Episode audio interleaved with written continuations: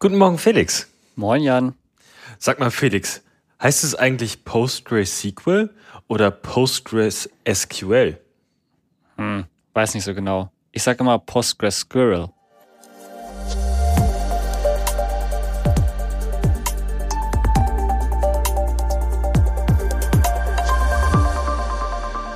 Ja, und damit hallo und herzlich willkommen zur 67. Episode des Fokus Unions Podcasts, aufgenommen am 25.09.2023 und Redaktionsschluss ebenfalls am 25.09. Und mit dabei, wie eben zu hören, einmal der Jan.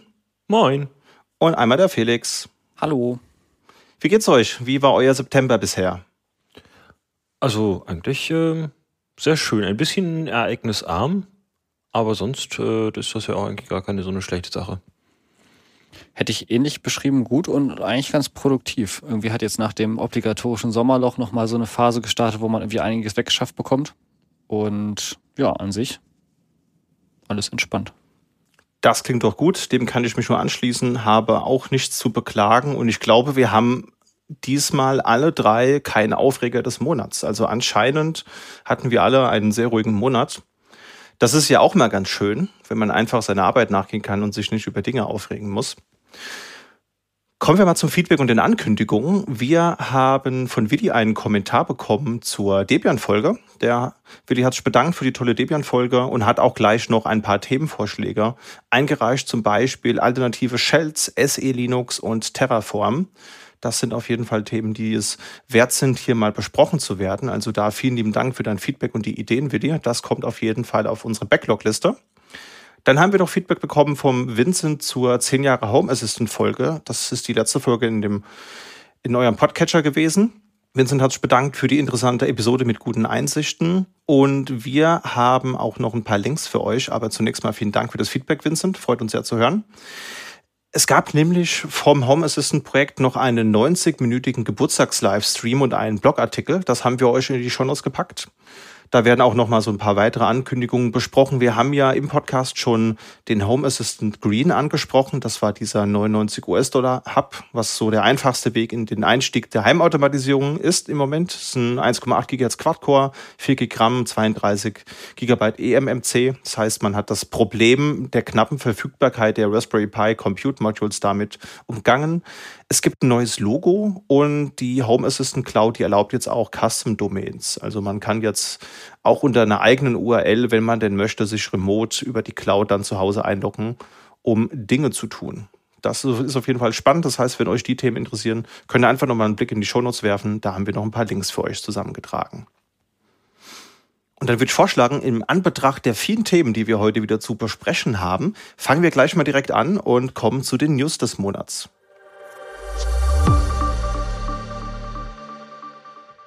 Und den Anfang macht eine Datenbank, die wir auch gerade schon im Opener hatten. Jan, klär uns mal auf, was hat's mit der neuen PostgreSQL-Version oder wie auch immer man das Produkt ausspricht, das darfst du uns auch gleich noch sagen, was da so Neues gibt. Äh, und zwar, die neue Version 16 ist erschienen und im Juli ist es schon 27 geworden. Der letzte Release aus der 16er-Reihe wird dann damit am 9.11.2028 stattfinden. Und äh, ganz vorne mit dabei sind die Performance-Verbesserungen. Zum Beispiel kann der, der Query-Planer jetzt Full- und Write-Joins parallelisieren und erstellt auch für andere Szenarien effizientere Ausführungspläne. Da gibt es zum Beispiel bis zu 300 Prozent mehr Leistung beim Bulkladen, also beim Massenladen mit äh, dem Copy-Befehl. Und Clients, die libpq verwenden, also das wird die Standardbibliothek sein, mit der man äh, die mit ausgeliefert wird, um solche Clients zu schreiben, können jetzt Load Balancing Strategien verwenden. Das heißt, ähm, ich glaube, ich habe nachgesehen, da gibt es bis jetzt nur random, ähm, dass der zufällig einen von den Endpunkten oder von den, den Servern, die das replizieren, auswählt und so die Last ein wenig verteilt auf den einzelnen Servern. Auch mit dabei sind neue SIMT-Optimierungen auf ARM und x86, die hauptsächlich bei ASCII und JSON-Verarbeitung zugutekommen. Zusätzlich wurde mehr vom SQL-JSON-Standard umgesetzt und ähm, der PSQL-Client, also der Standard-Client, der mitgeliefert wird, unterstützt jetzt auch Prepared Statements mit Backslash Bind. Mhm. Neu mit dabei ist auch pg-stat-io für eine granulare Überwachung von IO-Zugriffsmustern und verschiedene Optimierungen bei der logischen Replikation. Und um das Rätsel vom Anfang jetzt nochmal zu klären, gibt's extra auf der PostgreQL-Seite eine MP3, wo die Aussprache genau erklärt wird. Die haben wir für euch auch gleich mal vorbereitet. PostgreSQL Genau, so soll es ausgesprochen werden. PostgreSQL, das, das, klingt maximal falsch für mich. Also entweder habe ich es wirklich einfach nur falsch gesagt die letzten zehn Jahre und bin nicht in der Lage, das zu akzeptieren oder es klingt einfach komisch. Ich kann mir da nicht behelfen. Also es hat ein bisschen was von, von GitHub. Die haben ja auch so CodeQL. Und ähm, für mich ergibt das natürlich irgendwo Sinn, dass das ähm, halt, dass die nicht von dieser äh, Structured Query Language reden, sondern von dem bestimmten Syntax, dem Postgres Query Language. Mhm. Also ich find's okay. Aber das, das löst für mich für, zumindest das Problem, wo das S zugehört, ob es zu Postgres gehört oder zu, äh, zu SQL. Gefühlt ist doch in dem ähm, in der Aufnahme das S ein bisschen stumm, oder? Als PostgreSQL, oder? Ja, also es gehört, ähm, es gehört zum Postgre, aber es ist stumm. Ich glaube, ich glaube, wenn man es Deutsch ausspricht, dann würde man es PostgreSQL nennen. Ich, ich glaube, das finde ich gut. Da, da, da kann ich mich mit abfinden. Ich finde die Variante von Felix auch nicht schlecht. Ich finde, äh, die hat einen Unterhaltungsfaktor. Ich glaube, ich würde versuchen, mir die mal anzueignen in der Zukunft. Könnte man auch eine Logo-Änderung machen. Ich weiß gar nicht, ob Postgres oder Postgre, sage ich jetzt, wenn ich wenn ich das QLS weglasse, sage ich jetzt Postgre oder nur Postgres? Also ich kenne ganz viele Leute, die einfach nur Postgres sagen oder PG SQL. Ah. Und äh, ja, das Logo müsste man dann ändern, weil das ist ja eigentlich schon ein Elefant, der im Logo zu sehen ist. Ach stimmt, ja, der Elefant. Ja. Blau-weißes Logo, blau-weißer Elefant mit schwarzer Umrandung. Aber ich finde, da ist so ein Eichhörnchen, passt da sicherlich auch gut rein. Genau, und weiter geht's dann, glaube ich, mit äh, HashiCorp. Und da hat der Felix was für uns vorbereitet. Ja, das ist so ein kleines News-Update von einem Thema, das uns wahrscheinlich auch, also es hat uns letzte Folge auf jeden Fall schon beschäftigt und wird uns wahrscheinlich auch in folgenden Folgen noch ein bisschen beschäftigt, weil das einfach ein ongoing Thema ist. Und zwar gibt es neue Neuigkeiten aus der Ecke Terraform. Ähm, da gab es ja für, ne, nochmal ganz kurz zusammengefasst, gab es ein, ein kleines, ja, kleine Aufregung oder beziehungsweise eigentlich kleine, eine größere Sache auf jeden Fall. Terraform hat die Lizenz seines Produktes oder seiner, seiner Software Hashi ähm, Terraform geändert auf eine, ja, auf eine Closed Source Business License. Und das, da gab es einige Probleme. Das hat eben dazu geführt, dass eine ganze Gruppe von Unternehmen oder halt einfach ja, Gruppen, die Terraform nutzen und das vor allen Dingen eben auch für ihr Kerngeschäft nutzen, nutzen wollen, einen Fork angestoßen hat unter dem Namen OpenTF. Da gab es ein großes Announcement und das haben wir auch in der letzten Folge schon besprochen. In der Zwischenzeit ist noch einiges Neues passiert. Unter anderem gibt es nämlich inzwischen schon ein Projekt, ähm, also das Projekt quasi als OpenTF erstmal. Aber das Problem war nämlich, da gab es so ein bisschen auch, ja, ähm, nochmal Aktionen von, von Terraform. Unter anderem haben die nämlich announced, dass sie haben die Lizenzbedingungen ihrer Registry geändert, so dass nur noch quasi das Original Terraform diese Registry benutzen kann. Was natürlich etwaigen 1 zu 1 Fork so ein bisschen, ja, ähm, erstmal ein bisschen schwierig macht. Und außerdem quasi vom Naming war OpenTF auch ein bisschen zu dicht dran. Also, turns out, was jetzt passiert ist.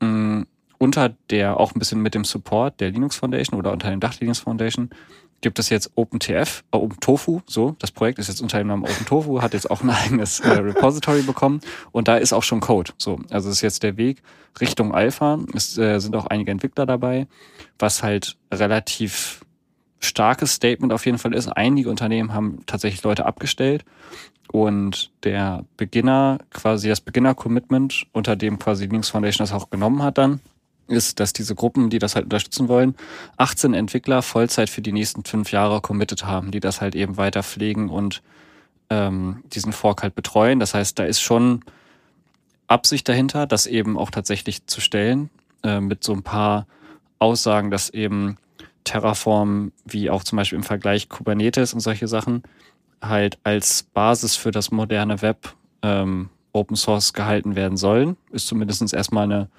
eine Richtung, die man dann vertreten kann. So, erstmal nicht, nicht wertend, aber es war die Argumentation an der Stelle.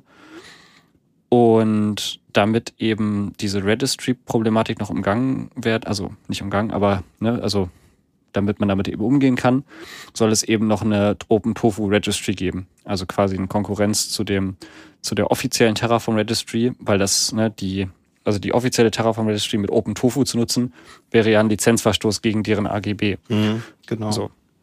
Ja. Und das sind jetzt die nächsten Schritte an dem Projekt. Also im Prinzip es soll eine Open Tofu Registry geben und dann folgt irgendwann der Alpha Release, ne, in dem man tatsächlich ausführbaren Code oder ausführbare Binaries da runterladen kann. Bis jetzt könnte man nur einen Developer-Bild an der Stelle machen. Also es bleibt spannend, aber was interessant ist, was wir ganz am Anfang gar nicht so gedacht hätten, ähm, wie viel Absicht dahinter steckt. Ne? Die Namen sind ja schon, die das unterzeichnet haben, das OpenTF-Manifest, ähm, kam ja schon aus so einer, aus einer Ecke. Und aber das wird anscheinend Worten folgen Taten. Und jetzt wird's ernst. Jetzt ist die Frage, wie lange das halt durchgehalten werden kann und ob das am Ende tatsächlich dazu führt, dass OpenTofu der vielleicht neue Standard wird. Man weiß es nicht. Also man kann es jetzt noch ganz schwer absetzen. Also finde ich zumindest. Ich finde, man kann noch schwer abschätzen, wie sich das weiterentwickelt. Oder wie seht ihr das?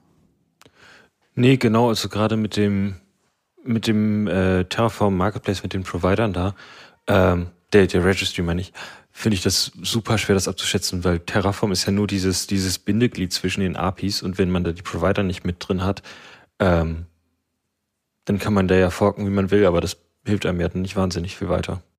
Ich bin auf jeden Fall mal gespannt, wie die Community da mitzieht, weil das bedeutet ja konkret eigentlich, dass die EntwicklerInnen, die eben Provider für Terraform programmieren, dass die das halt eben dann in zwei Stores pflegen müssen. Ich denke, das kann man ganz gut automatisieren. Da kann man vielleicht eine Verknüpfung vornehmen mit seinem GitHub-Account, wie das ja beispielsweise auch die Ansible Galaxy macht, wo dann automatisch dann erkannt wird, wenn ich einen neuen Tag hochlade über, über Git und dann wird das automatisch mit aufgenommen.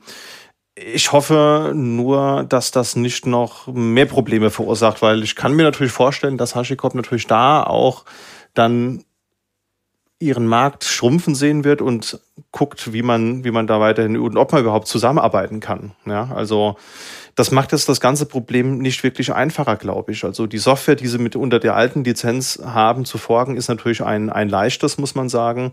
Aber ich würde mir schon wünschen, dass man da irgendwo eine Lösung findet, die für alle beteiligten Parteien akzeptabel und hinnehmbar ist. Aber ich glaube, da müssen wir einfach noch mal schauen, wie es dann nächsten Monat oder übernächsten Monat äh, ausschaut. Also das hat ja super viel Veränderung in, in, in kurzer Zeit gebracht. Also OpenTF war gefühlt letzte Woche, jetzt heißt es schon nicht mehr OpenTF. Ich glaube, da müssen wir einfach noch mal berichten. Ja. Es ist auch ein Punkt bisschen bei der, an der Provider-Schiene, weil das Provider-Entwicklung ist zwar nicht unendlich schwierig, aber ne, ist schon auf jeden Fall ein Hub ein bisschen. Also man muss da schon ein bisschen was machen. Und es wäre die Frage, wie viele ähm, NutzerInnen, wie viele EntwicklerInnen diesen Weg halt mitgehen würden. Im Zweifelsfall entweder auch auf der OpenTofu Registry zu hosten halt, ne, Doppel, entweder Doppelhost, vielleicht darf man das auch gar nicht. Dahinter steckt ja im mhm. Zweifelsfall auch nochmal bei der Entwicklung noch Frame, also Entwicklungsframeworks von Terraform, die ja im Zweifelsfall im Moment auch noch open sind. Ja. Ähm, also da ist noch nichts, aber das wäre zum Beispiel nochmal so ein Schusspunkt, wo man sagen könnte, hm, passiert da noch was, ne? So ein interessanter Punkt. Und dann ist natürlich das Ding, dass die Leute, die Open Tofu tragen unter anderem, ähm, oder die das eben, ne, den, den Fork ein bisschen tragen. Es geht ja, zumindest obwohl das schwanger formuliert ist, wir haben ja schon gesagt, das ist echt ein bisschen blöd für viele, dass man sagt, dieser Business-Use-Case, wann man im Prinzip mit seinem Enterprise oder wenn, wann man mit, mit seinem Projekt, das man da hat, ähm, wann man eben das geschäftlich einsetzt als Konkurrenzprodukt zu Terraform. Das find, äh, haben wir ja schon gesagt, ist ein bisschen vage. Aber wenn man so wie die allgemeine Lesart jetzt ist, dass die meisten Leute nicht darunter fallen, die jetzt nicht gerade Hosted Service Offerings als Konkurrenzprodukt zu Terraform Cloud betreiben. Also die Unterzeichner quasi von OpenTF, all die Firmen das machen. Aber die meisten anderen Firmen machen das ja nicht. Die nutzen ja im Prinzip nur Terraform zur Provisionierung ihrer eigenen Infra, ähm, was ja in keiner Weise ein Konkurrenzprodukt zu TFE darstellt zum Beispiel. Und die sind dann ja im Prinzip raus und ist die Frage, wie groß, wie viel dieser größeren Masse quasi von Nutzerinnen und EntwicklerInnen aus Prinzip, ich will es nicht unterschätzen quasi, ne, aus Prinzip, also in diesem Umfeld passiert viel auch aus Prinzip, ja, aber quasi diesen Wechsel mittragen würden. Ja. Ja, ja, ich meine im Endeffekt, das, ich könnte mir gut vorstellen, dass es darauf hinausläuft, dass man sagt, man, man kann eine andere Registry möglicherweise nicht konform der Regelung benutzen, weil da ja auch wieder dann ein Partner oder ein, ein eigenes Angebot entsteht. Und das würde ja bedeuten, dass man sich dann die Provider, und das ist ja eigentlich der Mehrwert dieser Lösung, ja, dass, dass es halt einfach so viele tolle Provider gibt draußen, dass man die dann aus dem Quellcode übersetzen muss. Und ich glaube, da leidet dann die User Experience sehr bei den, bei den Leuten, die damit arbeiten. Also wenn ich mir vorstelle, ich müsste jetzt jedes Mal, wenn ich einen Terraform-Provider runterlade, mit dem Golang-Compiler halt hergehen und mir das erst kompilieren, Ja, ich meine, das sind auch nur ein, zwei Befehle mehr, aber es macht es natürlich schon wieder deutlich unattraktiver. Jan hat uns ein paar News zum Thema Grafikkartentreiber mitgebracht. Genau, und zwar eher schlechte News als gute News, hätte ich jetzt gesagt. Und zwar hört Ben Skaggs, der Maintainer von Nouveau, auf. Der hat jetzt seine, den Rücktritt von seiner Stelle bei Red Hat angekündigt und der war der Nummer 1 Contributor zu Nouveau. Und äh, Foronix hat äh, erzählt, dass sie ihn jetzt schon seit 2008 irgendwie referenzieren in den Artikeln zu Nouveau. Der ist wohl schon sehr lange dabei. Das sind jetzt 15 Jahre, ja, ungefähr kommt hin. Und zwar kam die An Ankündigung im Zuge eines Patches, der die Unterstützung für NVIDIA GSP hinzufügt und die Unterstützung für die 40er-Serie der GTX GPUs. Und ähm, da hat er dann seine, sich selber aus den Code-Owners entfernt und seine, äh, seine aktiv, das Ende seiner aktiven Mitarbeit angekündigt. Er hat allerdings auch noch eine 4070 in seinem eigenen System und schließt somit auch Patches nicht komplett aus. und ähm, er ist relativ positiv gestimmt mit NVK und GSP in naher Zukunft. Ähm, und zwar ist NVK ist ein Nvidia Vulkan-Treiber äh, für Mesa, der aktuell entwickelt wird. Und GSP ist der GPU System Processor. Der soll laut Nvidia Initialisierungsaufgaben und irgendwie so halt viele Sachen, die sonst der Kernel-Treiber übernimmt, schon quasi auf der Grafikkarte übernehmen und ein bisschen schneller sein, damit das, weil das quasi direkt auf der Hardware geschieht. Und das soll die, die Codebasis von zum Beispiel Nouveau deutlich verschlanken können. Ich bin da noch so ein bisschen skeptisch, weil ähm, das, also, das klingt erstmal gut, dass man die Codebasis da verschlankt, ähm, aber das gibt natürlich dann auch nochmal wieder weniger Kontrolle an die User und man hat vielleicht wieder so eine Situation, wo ein wieder sagt, sie open sourcen ihren Treiber und der Treiber ist eigentlich nur ähm, 50 Zeilen Code, die einen Blob aus dem Internet lädt. Ähm, aber wenn es heißt, dass Nvidia vielleicht stabile GPUs unter Linux hat, ach, ist, ist, ist ein schwieriger Punkt. Wie, wie habt ihr da eine Meinung zu? Ich muss gestehen, ich muss mich jedes Mal, wenn wir darüber sprechen, auch immer, wenn es vor allem wenn es um Grafik und um Audio geht, muss ich mich jedes Mal erst wieder heftig in den Stack eindenken. Um zu, also um wieder aktuell zu sein, so nach dem Motto, ah, an welcher Stelle muss ich, kann ich jetzt, was, welches Wissen kann ich jetzt wieder verwenden?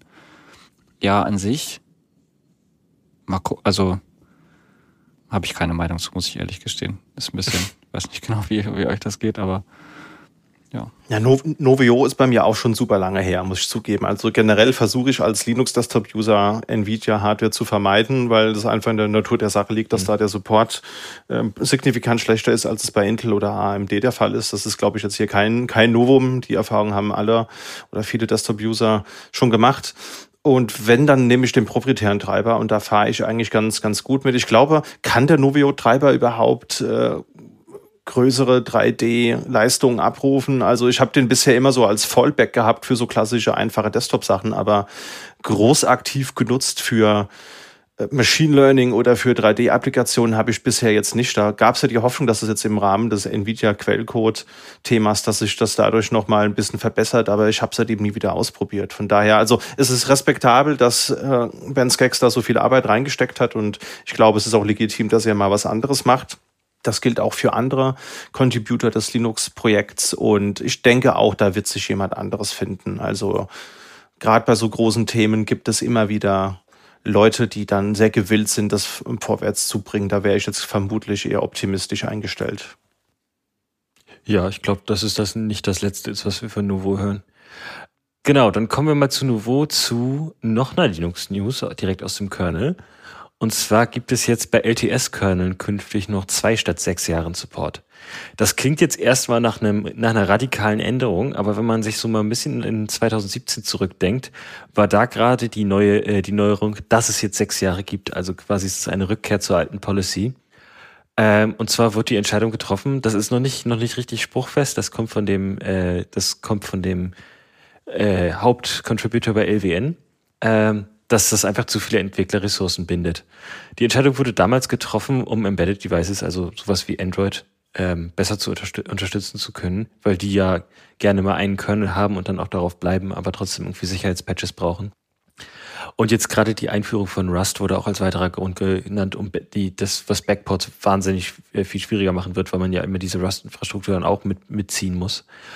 Und ähm, von daher bin ich da jetzt nicht so super abgeneigt. Ich denke, wenn Vendors das wollen, also ich denke eine Red Hat oder eine Canonical, wenn die ihre Long-Term-Support-Versionen bauen, dann werden die trotzdem halt selber das irgendwie backporten. Und aktuelle LTS-Versionen sind auch nicht betroffen. Das heißt, wenn ihr jetzt eine, einen Kernel mit sechs Jahren Support runtergeladen und installiert habt, dann habt ihr auch diese vollen sechs Jahre Support. Das ist so ein quasi Slow Fade-Out, um da irgendwie wieder rauszukommen aus diesem Muster. Genau. Sehe ich prinzipiell auch so. Also ähm, ich kann das verstehen. LTS-Version bedeutet immer extrem viel, viel Aufwand. Das ist beim Kernel so, das ist aber auch bei einer ganzen Distribution so. Und da muss man sich halt die Frage stellen, wie sinnvoll das ist, dass das Kernel-Team auch sechs Jahre lang Kernel-Versionen unterstützen muss. Du hast schon gesagt, Enterprise-Distros, Less und RHEL namentlich beispielsweise, wenn die sechs Jahre lang oder zehn, 13 Jahre lang in den Kernel anbieten, dann ist das natürlich etwas, das sie auch dann selbst tragen. Ich meine, die meisten Leute oder ein Großteil der Leute, die am Linux-Kernel eben arbeiten, sind ja auch Angestellte großer Firmen. Also da hast du halt einfach Leute von Huawei, von Intel, von Red Hat, von SUSE und so weiter. Und ja, wenn die dann 13 Jahre lang was da supporten wollen, dann wird das sowieso intern abgedeckt. Dann ist es jetzt nichts, was jetzt das Kernel-Team oder was die Kernel-Community auch noch machen muss. Das reicht dann, wenn es beim Hersteller liegt, ist meine persönliche Meinung. Oder wie siehst du das, Felix? Ich würde das auch so sehen. Im Zweifelsfall, vor allem durch die Entscheidung begründet, ähm, aufgrund der Menge an Entwicklerressourcen, ist ja auch schon ein bisschen spezielles Thema. Das heißt, man muss erstmal die Leute finden, die dazu technisch in der Lage sind und dann auch noch in der Community da irgendwie arbeiten können. Und wenn man von denen halt einfach nicht so viele hat und sagt, okay, wir haben noch einige Sachen vor der Brust, die halt technische Verbesserungen an, ansehen, ähm, und das dafür opfern wir halt in dem Sinne halt längere Backports, ist okay. Also finde ich, ist eine nachvollziehbare Entscheidung. Das sehe ich absolut auch so. Wo wir es gerade von nachvollziehbaren Entscheidungen haben, das bringt uns direkt zum nächsten Thema. Wir bleiben thematisch beim Linux-Kernel. Linux 6.7, an dem gerade jetzt schon die Arbeit beginnt, wird sehr wahrscheinlich den Support für Itanium einstellen. Deswegen gleich mal die Frage an euch beiden, Jan Felix. Habt ihr schon mal eine Itanium-Maschine benutzt? Braucht ihr das regelmäßig? Habt ihr da Emotionen zu? Ich dachte, also Itanium habe ich immer so gesehen, äh, quasi wenn ich, wenn ich äh, MSDN-Seiten gelesen habe, dann waren da immer quasi, äh, welche, welche APIs sind unterstützt auf x86, ARM und, äh, und Itanium. Und da habe ich irgendwann mal einfach Itanium gegoogelt und gesehen, was, was das war. Und das ist ja, das ist ja seit 2002 oder so tot. Ja. Also äh, da, da, da, sind, da ist jeder Supportvertrag jetzt äh, äh durch mit dem äh, mit dem solche Maschinen eigentlich noch laufen könnten. Also 2001 ist es erschienen. Böse Zungen haben 2002 auch schon behauptet, dass es tot sein könnte. Oh. Aber äh, wirklich eingestellt wurde, also was heißt wirklich eingestellt wurde, ist dann, also, du kannst keine neue Hardware mehr damit kaufen. Das können wir mhm. schon, mal, schon mal festhalten. Also die letzte wirklich größere Veränderung dieser Architektur oder das letzte große Produktupdate, das gab es 2012. Es gab 2017 noch mal ein Refresh, aber da hat man nur noch ein bisschen die Taktraten angepasst. Wirklich Innovation ist da nicht mehr reingekommen. Aber es ist so ein Running Gag der IT-Branche, dass man dem Itanium lange schon nachsagt, dass er äh, eigentlich am, am, am Untergehen ist. Und da gab es auch viele Wortwitze so in Richtung, dass es eigentlich ja der Titanic sein sollte, der eben wie die Titanic dann untergehen soll. Ähm, ja, genau. Hast du damit mal gearbeitet, Felix? Nee, tatsächlich nicht. Das ist, äh, dem bin ich nicht über den Weg gelaufen. Aber die Klasse von, von Tools oder von Hardware kennt man ja auf jeden Fall. Also Dinge, die totgesagte leben länger Dinge, ja. von denen man halt immer sagt, okay, das, das hält sich nicht oder das ist schon lange weg und dann kommt es doch immer wieder. Das ist halt wirklich so. Aber wir könnten ja vielleicht mal kurz zusammenfassen, worum es da eigentlich geht für die Zuhörenden, die noch nie von Italium gehört haben und äh, sich wundern, was Intel denn abseits von Core i und Xeon noch so bauen. Ist eigentlich ein total spannendes Projekt, das technologisch auch gar nicht so schlecht am, am Anfang äh, da war, aber es war halt vermutlich einfach seiner Zeit voraus. Und wir wissen ja, wie das ist, wenn Dinge sich mal durchgesetzt haben. Und der x86 ist ja ein Grunddesign, das es halt einfach schon seit Ewigkeiten gibt. Äh, das wäre technologisch sicherlich auch auch mit einem neueren Ansatz besser alles umzusetzen, aber die Welt hat sich halt eben einfach an größtenteils an x86 gewöhnt und neuerdings auch ARM. Das ist immer nur bedingt möglich, da Veränderungen reinzubringen. Es gibt ja mit Plan 9 zum Beispiel auch einen viel moderneren und viel sinnvolleren und schlankeren äh, Grundgedanken eines Unix-oiden Betriebssystems und das will auch niemand hören. Also wir spulen mal zurück so ins Jahr 2001, ja. 2001 haben wir alle noch vielleicht Pensum-Rechner oder irgendwie so, so, sowas gehabt und die waren nicht sonderlich ähm, leistungsstark und Intel hat sich gedacht, sie bauen einfach einen neuen 64-Bit-Mikroprozessor, der von, von, von, von Anfang an direkt 64-Bit ist und auch nichts anderes macht und das ist eben der Itanium. Das ist ein Projekt, das sie gemeinsam mit HP gemacht haben. Ein reines 64-bittiges Design und äh, haben dann auch ein ein neues Setup. Also wir kennen ja Cisco und RISC und sie haben etwas designt, das eben EPIC heißt, also Explicitly Parallel Instruction Computing. Also das Teil sollte wirklich extrem parallelisieren können und sollte auch in der Lage sein, klassischen 32-Bit-Code äh, auszuführen, hat das auch dann über eine Emulation hinbekommen, die natürlich nicht so schnell war. Und das große Problem war halt eben einfach, dass sich da wenig Partnerinnen motivieren lassen haben, da mitzugehen. Also die Leute, die Itanium heute noch einsetzen, sind die Leute, die halt einen HPUX haben oder die einen OpenVMS haben. Also lange, lange Zeit war so der Goldstandard, wenn man beispielsweise SAP gemacht hat, dass man einen HPUX Unix-Server hatte, auf dem eine Oracle als Datenbank lief und auf dem dann halt eben auch SAP lief. Das war echt lange Zeit der, der Goldstandard. Und äh, sie haben es aber leider nicht ganz geschafft, eine höhere Akzeptanz davon an den Markt zu bringen. Also die, es gab dann den Itanium 2, der seit 2002 auch designt und verkauft wird. 2020 ist der Verkauf eingestellt worden.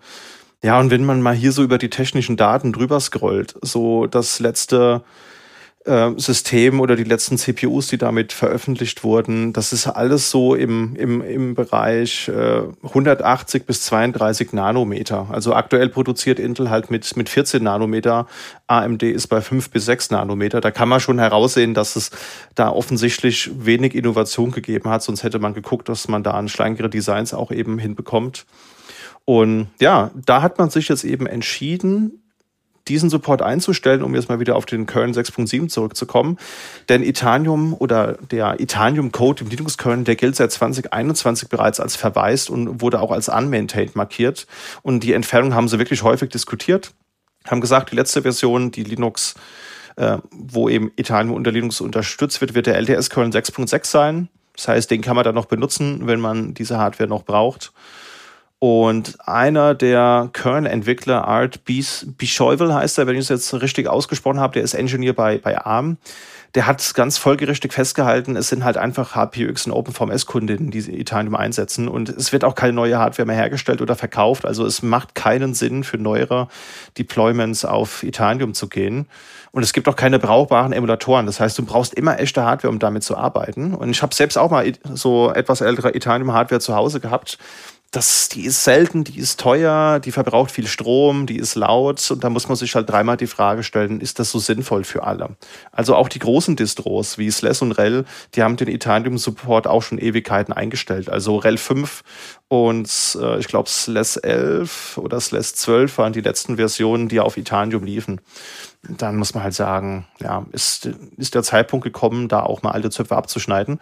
Und Thomas Gleixner, den haben wir vor zwei Jahren auch mal im Focus und DevOps Podcast gehabt. Das ist einer der Maintainer oder der Maintainer des x86 Code Strangs des Kernels. Der hat gesagt, good riddance, can we remove more of these crafty architectures, please?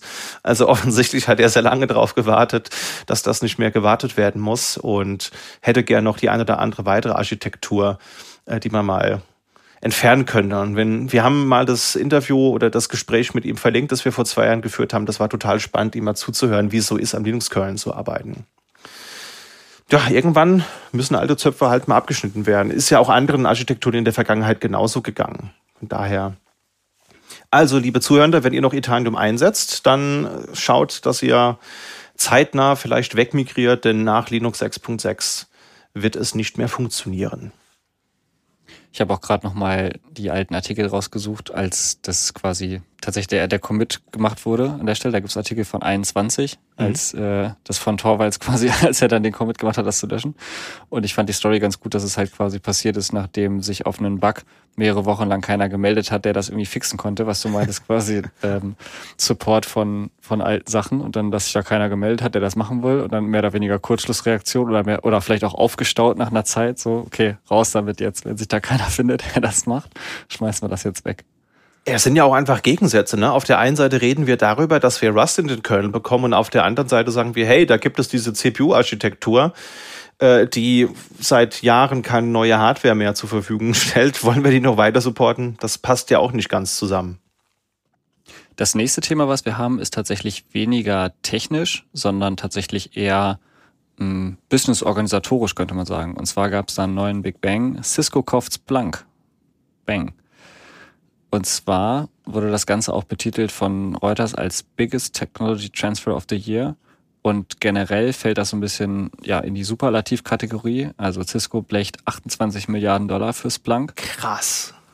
Und ja, tatsächlich ist das auch insgesamt eine der bisher teuersten Übernahmen im Tech-Umfeld, ne, wenn man so ein bisschen nachrecherchiert. Und es werden auch Vergleiche gezogen, also von Dingen, die relativ groß waren in den letzten Jahren. Ähm, IBM kauft Red Hat gegen für 34 Milliarden, also nochmal 6 Milliarden mehr. Wahnsinn. Ähm, aber aus der Kategorie ist das schon eine der größten Tech-Übernahmen, die es so gibt und die auch dann jetzt wahrscheinlich durchgehen. VMware war auch, glaube ich, relativ teuer. Ne? Also Broadcom, äh, VMware waren, glaube ich, 61 Milliarden und dann gab es doch noch den Dell EMC-Deal. Ja. Aber das ist auf jeden Fall schon ein krasses äh, Teil mit 28 Milliarden. Das äh, ist keine, keine kleine Akquisition. Ja. Ich glaube tatsächlich, dass, weil das ja ein Börsenankauf ist, die, der Kurs ist ein bisschen gedroppt, glaube ich. Also es war zumindest, es ist eigentlich ergibt das, bin ich mir nicht ganz sicher, ob das, ich habe es nicht mehr ich, ganz im Hinterkopf. Auf jeden Fall war es das so ein bisschen, es war eine, eine Reaktion war ein bisschen verhalten. Ob, tatsächlich wäre aber meine Reaktion auch, was auch so ein bisschen die aus der Tech-Richtung kam. Ich bin jetzt kein Netzwerkexperte, also ich bin weder Cisco SE noch Splunk quasi. Da haben, hätten wir nochmal Kollegen zum Statement befragen können. Ich habe auf dem Flur jetzt aber keinen getroffen. Äh, hätte man mal anrufen können. Aber prinzipiell würde ich sagen, dass es technisch Sinn macht, ich glaube, das war auch die Bewertung einiger quasi Analysten. Technisch ist es eine nachvollziehbare Akquisition, ob das jetzt für die NutzerInnen generell eine gute Sache ist, obwohl der theoretisch auch sowieso beides große Enterprise-Dinge also sind. Ne? Da kauft jetzt keiner unbescholten. Ich weiß nicht, wie das bei, oder? Erzähl ich Schrott, aber ich glaube, dass das quasi ja im Prinzip auch zwei große Enterprise-Tools sind, oder also nicht Tools, sondern ne, Cisco sowieso kein Tool, aber bei Splunk und im Zweifelsfall, dass es dann halt als Ergänzung für den Cisco-Netzwerk-Stack im Zweifelsfall wahrscheinlich für die Cisco-Leute schon, schon Sinn macht, im Zweifelsfall strategisch. Ne? Ist ja ein wichtiges Tool auch für das Universum da, mhm. wenn man sich da mit Netzwerk, Security generell und Scanning beschäftigt. Passt auf jeden Fall. Ich meine, Cisco macht viel in Richtung Security. Splunk ist auch einfach ein großes Unternehmen, an deren Produkten man nicht vorbeikommt, wenn man sich notwendigerweise mit dem Thema beschäftigt. Ich habe gerade mal einen Blick auf die Aktien geworfen und wir sehen bei Cisco, die ist nach der Ankündigung etwas nach unten gegangen, 1,6 Prozent. Das heißt, die steht aktuell, jetzt Stand heute, 25. September, 18 Uhr, bei circa 50,37 Euro und Splunk ist um 31 Prozent nach oben gegangen durch die Ankündigung. Das wäre nämlich auch mein Impuls ja. gewesen, weil ich gerade, ich warte gerade im Kopf, so nach was mit Sinken hatte ich im Kopf ja. noch von der, äh, von dem Artikel, den ich dazu gelesen hatte. Aber das macht ja im Prinzip bei einer Akquisition wenig Sinn. In Zweifel, es macht ja genau Sinn, wenn jemand ein Angebot macht, ja. dann will ich natürlich mehr, ne? Und andersrum quasi der andere sinkt im Zweifelsfall vielleicht ein bisschen, weil die sagen, okay, haben die sich vielleicht verzockt, quasi ist das zu viel, können die das stemmen? Das ist mhm. ja vielleicht, also schätze ich mal so ein bisschen die Überlegung. Genau, aber das ist echt, das ist echt gut. Also 31,3 Prozent gestiegen, steht jetzt bei 136,80 Euro. Also wenn man da vorher günstig investiert hat, glaube ich, ist das jetzt ein Punkt, an dem man sich freuen kann die 1,6 Prozent bei der Cisco-Aktie, das ist halt bei An Ankündigungen hast du dann natürlich äh, schwankende Werte. Das ist, ist jetzt nicht so, dass die Aktie komplett eingebrochen ist. Das ist alles im überschaubaren Rahmen. Ja, habt ihr denn Aktien von Cisco oder, oder Splunk gekauft? Jetzt, das wäre ja vorher wäre wär ein guter Zeitpunkt gewesen. Uff, ich halte mich bei, bei so, so, also da halte ich mich raus. Mir hat leider keiner rechtzeitig für den Insiderhandel Bescheid gesagt. Frechheit. Hast du sonst andere Verbrechen, die wir hier irgendwie zugeben, zugeben wollen können? nee. Ja, also ich bin mal gespannt. Ähm, ist eine große Akquisition. Ich finde, es passt thematisch und ich denke mal, da äh, Aufsichtsbehörden dem zugestimmt haben, ist vermutlich hier von, von keinem entscheidenden Nachteil für AnwenderInnen zu, zu rechnen.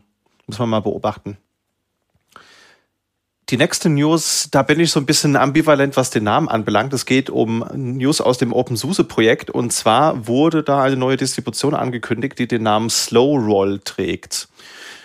Und als ich das gelesen habe auf Phoronix, war mein erster Gedanke, ihr, ihr kennt den Song bestimmt, ihr seid ja auch mimetisch im Internet unterwegs. Chamillionaire Riding, kennt ihr? They see me rolling, they hate him.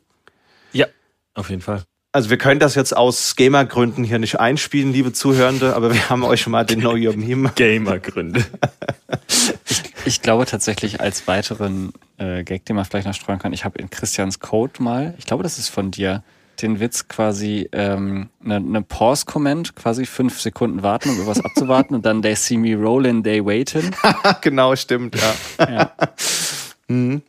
Schlechte Wortwitze sind mein Spezialgebiet. Nee, also für die Zuhörer, die das nicht kennen, guckt mal bei Neuer Meme vorbei. Ist, ist verlinkt, ist äh, halt so ein Song, der auch so schon seine 15, 16 Jahre alt ist. Und da gibt's halt die Zeile They see me rolling, they hating. Und jetzt mit Slow Rolling war das für mich die erste Assoziation. Was uns natürlich dann auch dazu bringt, den Hashtag der Folge K-Millionär statt Chamillionär zu vergeben. Ähm, aber um auf das Thema zurückzukommen, ich finde das thematisch eigentlich interessant, muss ich zugeben. Ich finde nur beim Namen hätte man vielleicht noch mal gucken können, ob es andere Alternativen gibt. Aber im Endeffekt, wir reden jetzt drüber. Das ist aber eigentlich auch gute PR. Also von daher, vielleicht haben sie auch einfach alles richtig gemacht und wir verstehen es nur falsch. Was bedeutet Slow Roll? Es ist eine in Anführungsstrichen langsamere Alternative zu OpenSUSE Tumbleweed. OpenSUSE Tumbleweed ist ja Rolling Release. Das heißt, da hast du halt eben einfach regelmäßig viele neue Pakete, wie sie eben reinkommen. Und manchen AnwenderInnen ist das einfach zu viel Aufwand, was ich auch verstehen kann. Wenn du wirklich jeden zweiten Tag gefühlt Updates installieren kannst und auch hier ein bisschen Bleeding Edge vielleicht mit dabei hast ab und zu.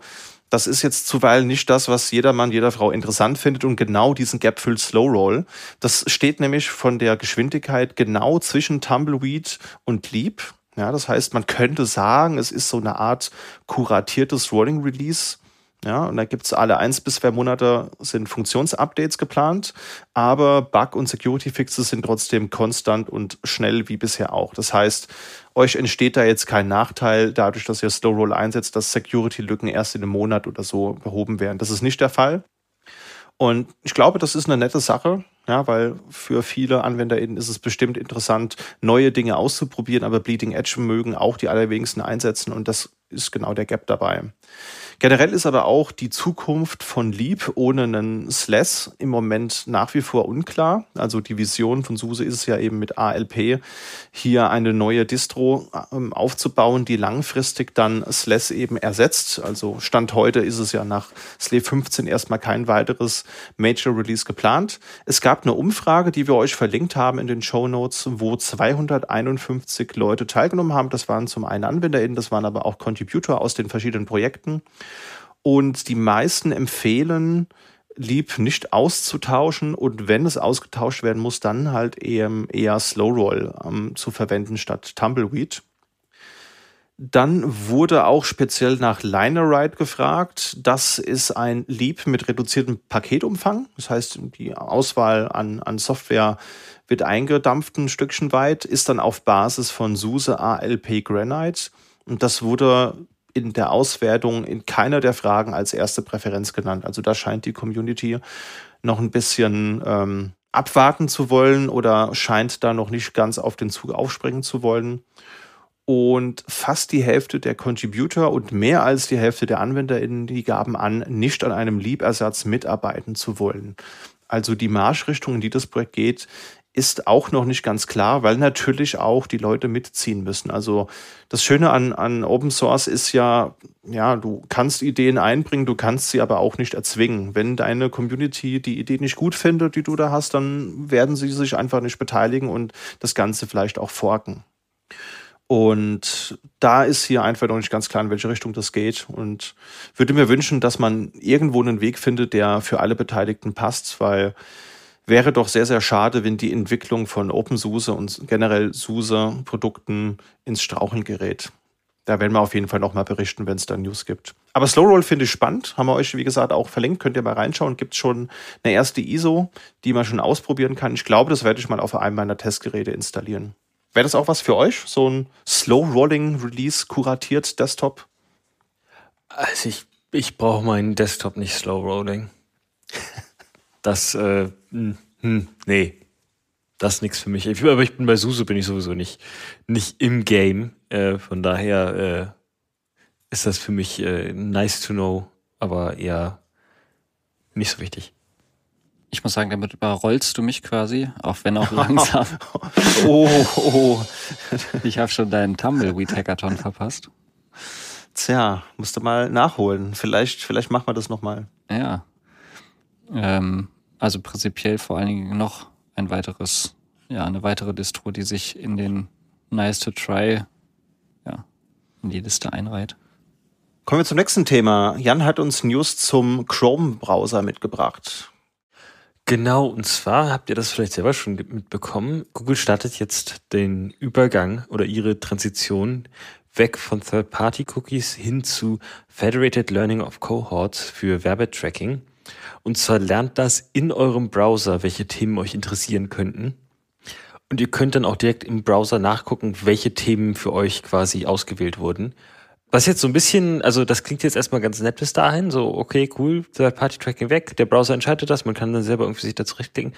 Jetzt ist aber irgendwie, also das ist der Electronic Frontier Foundation auch aufgefallen, äh, die Option, hey, ich möchte vielleicht einfach gar kein Tracking, äh, fehlt so ein bisschen bei, bei Googles Werbematerialien. Und äh, wenn man mal sich so umschaut bei den anderen Browsern, Firefox und Safari, die blocken schon Third-Party-Cookies sehr lange und haben auch keinerlei äh, Pläne, FLOC zu implementieren. Und ähm, jetzt denkt man sich, Safari auf Mac, das macht ja bestimmt nicht so richtig den Unterschied. Ähm, iOS benutzt auch Safari und das hat, äh, das hat äh, Google schon ordentlich einen Knick in den Werbeeinnahmen verpasst. Und auch gerade dieses Ask AppNet to Track kam da, glaube ich, auch noch mit dazu. Ähm, von daher ist das jetzt irgendwie so ein Versuch von Google, sich da äh, mitzuziehen beim Blocken von Third-Party-Cookies, äh, aber trotzdem nicht ihre, ihre Einnahmen irgendwie zu gefährden. Äh, aktuell kann man das noch deaktivieren. Da haben wir euch den Link in die Shownotes gepackt, auch zum Ars Technica Artikel und der Anleitung, wie man das deaktivieren kann. Und ähm, ja, im Browser kann man angucken, wofür man sich angeblich interessieren soll. Ich habe es ausgeschaltet, von daher kann ich nicht so richtig sagen, was, ähm, äh, was mich da, äh, was da auf mich zutrifft. Und ähm, genau, was haltet ihr denn, ihr beide denn so davon? Habt ihr da eine Meinung zu? Ich habe gerade noch mal ein bisschen überlegt, wie das funktionieren könnte oder würde im Zweifelsfall. Also es ist dann so, mein Browser, ich surfe auf verschiedenen Seiten und irgendein Skriptalgorithmus, Netz, was es ich auch immer, was halt in meinem Browser drin ist, wird halt gefüttert mit meinen Seiten, die ich besuche. Und da kommt dann halt ein Ergebnis raus, wo ich noch gern hin wollen würde. Und das wird mir dann automatisch vorgeschlagen irgendwo. Ich glaube, so soll das funktionieren. Da gibt es dieses Topics API. Habe ich selber noch nicht, äh, noch nicht ganz reingeblickt. Ähm, aber ich denke, da wäre dann der, wär der Zukunftspunkt für alle EntwicklerInnen, die sich damit mal beschäftigen wollen und äh, wie man damit auch zurechtkommt. Was mir so ein bisschen, äh, also ich, ich freue mich schon auf die ersten Seiten, wo dann quasi, das gab es ja früher auch schon, die einfach hunderte von neuen Tabs geöffnet haben, um deine äh, Werbetracking zu verwirren.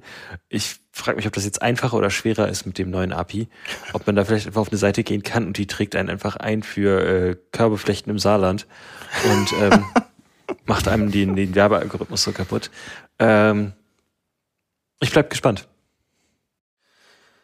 Ich tue mir schwer mit diesen Themen. Also ich würde mir wünschen, dass Unternehmen einfach transparenter und ehrlicher ihre Beweggründe darlegen. Also hier geht es ja keinesfalls primär darum, AnwenderInnen äh, zu, zu schützen oder deren Interessen zu wahren, sondern es geht hier eben einfach um einen weiteren Schritt äh, in, der Werbeindustrie. Und das ist okay, das ist eben Googles Geschäftsmodell, das ist auch jedem bekannt. Ja, also wir werden auch später ja nochmal über, über die 25 Jahre Google reden. Und Google ist halt ein Werbeunternehmen. Und natürlich ist es deren Interesse, nicht nur einen, einen funktionalen, guten Webbrowser zu bauen, den alle draußen benutzen, sondern eben auch die Möglichkeiten zu haben, langfristig die Finanzierung des Produkts und des Unternehmens sicherzustellen. Das ist, wie Dinge funktionieren. Aber wenn man sich das anschaut, wenn man jetzt das Update macht, dann wird es einem halt einfach so verkauft, dass dieses Feature nur für dich ist, lieber User, und dass das deine Interessen im, im Internet schützt. Das ist ja leider nicht die ganze Wahrheit. Von daher ist es für mich persönlich ein weiteres Argument, keinen Google Chrome-basierten Webbrowser einzusetzen, solange das so ist. Ich würde sagen, man könnte den, den Punkt auch nutzen, um nochmal einen Punkt zu wiederholen. Ich, ich glaube, den habe ich irgendwann in der alten Folge schon mal gemacht. Das glaube ich auch, ich glaube, das denke ich nicht alleine, dass wir irgendwo, ist jetzt relativ grundsätzlich, wenn man über Werbung im Internet spricht, kommt das aber irgendwie immer grundsätzlich irgendwo falsch abgebogen sind im Punkt Werbefinanzierung des Internets ich glaube, das ist einfach, also irgendwie, ich weiß nicht genau, ich glaube, es gibt vielleicht auch Studien, dass das irgendwie, ne, wie Leute das, Marketingleute werden da auch irgendwie Forschung betreiben, aber ich kann mir einfach nicht so richtig vorstellen, dass es ähm, Kosten-Nutzen technisch was bringt. Dass Internetwerbung so effektiv ist, dass die Kosten, die da reingesteckt werden, diese ganze Struktur, die man sich damit aufbürdet, dass es das wirklich wert ist. Ob es nicht besser gewesen wäre, weil sie wahrscheinlich als Architektur irgendwo eben einfach Bezahlung, Kleinstbezahlung von gutem Content effektiv umzusetzen und zu sagen, okay, wenn man einen Artikel lesen will oder ein Video gucken will, dann zahlt man halt eben 10 Cent dafür so, was es halt eben wert ist und dafür sparen wir uns den ganzen Kram mit quasi schlechter Werbung, die eh keiner guckt quasi. ich weiß nicht genau, irgendwo hätte man da anders abbiegen müssen. Das sehe ich prinzipiell auch so, aber das ist ja auch ein, ein gesamtheitliches gesellschaftliches Problem. Ja, auf der einen Seite wollen wir kostenlosen Content, sind dann aber genervt, wenn wir Banner wegklicken müssen.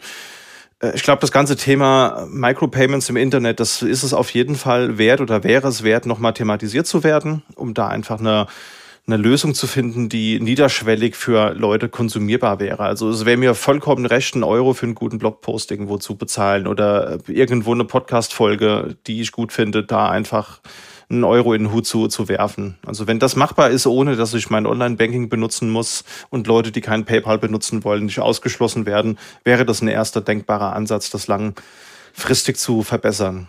Aber ich glaube, das ist so eine unpopular Opinion, die wir da vertreten. Kommen wir zum nächsten Thema. Alma Linux hat neue Repositories vorgestellt und das finde ich ist eine freudige Veränderung. Wir haben ja in der Vergangenheit über das ganze REL Downstream Quellcode Thema mehrfach berichtet, liebe Zöhne. Da könnt ihr einfach die letzten drei Monatsepisoden nochmal reinhören. Da haben wir die ganze Sache ja ganz gut zusammengefasst und für die Leute, die jetzt sich nicht drei Folgen anhören wollen, nur mal kurz zusammengefasst. Alma Linux hat sich entschieden, das 1 zu 1 Binärkompatibilitätsziel zu RHEL aufzugeben, aber die ABI-Kompatibilität aufrecht zu erhalten und geht damit einen anderen Weg als beispielsweise Rocky Linux oder eben die OpenELA Foundation, die sich jetzt zwischen Oracle SUSE und CIQ gefunden hat. Sie haben jetzt deswegen zwei neue Repositories im Angebot. Zum einen gibt es das Testing Repository. Das sind Sicherheitsupdates, die sofort freigegeben werden können, ohne auf Upstream zu warten. Also wir haben es auch in den Folgen angerissen, dass einige der EntwicklerInnen, die bei Alma Linux unterwegs sind, ja auch selbst Bugs finden und die beheben. Und da ist der Workflow bisher dieser gewesen, dass man das dann upstream einreicht, also namentlich CentOS Stream beispielsweise, abwartet, bis es da getestet und freigegeben und verteilt wurde. Und dann ist es erst schlussendlich wieder bei den Downstreams wie Alma oder Rocky Linux eben gelandet. Auf diesen Schritt müssen Sie jetzt ja nicht mehr warten, weil Sie sich ja von dem 1 zu 1 Binärkompatibilitätsziel losgeschrieben haben und können dann quasi Patches ganz schnell liefern. Aber hier wird nochmal betont, dass da auch Tests durch die Community gefordert sind. Das heißt, es kann auch sein, dass beim Testing eins, zwei Dinge nicht ganz bedacht wurden und deswegen heißt das Repo halt eben auch Testing.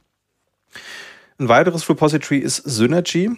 Und da geht es nicht um diese virtuelle KVM-Software, an die ich so verdenken musste, sondern in dem Repository geht es um Pakete, die bisher nicht in RHEL oder in EPEL gelandet sind. Also EPEL, das Extra Packages for Enterprise Linux, wird, denke ich mal, dem einen oder der anderen bekannt vorkommen, wenn man RHEL oder RHEL-artige Betriebssysteme einsetzt also die Downstreams, dann fehlen einem ja manchmal bestimmte PHP-Module oder, oder Python-Bibliotheken oder was auch immer. Dafür ist Apple da und auch da gibt es aber Pakete, die bisher noch fehlen und dafür ist genau dieses Synergy da. Das heißt, neue Pakete, die die Leute aus dem Alma brauchen, die aber noch nicht in Apple oder in RHEL enthalten sind, werden hier jetzt angeboten. Und das hat auch zur Folge, dass Synergy eben auch auf RHEL, auf CentOS Stream und anderen Downstreams wie beispielsweise Oracle oder Rocky Linux eingesetzt werden kann.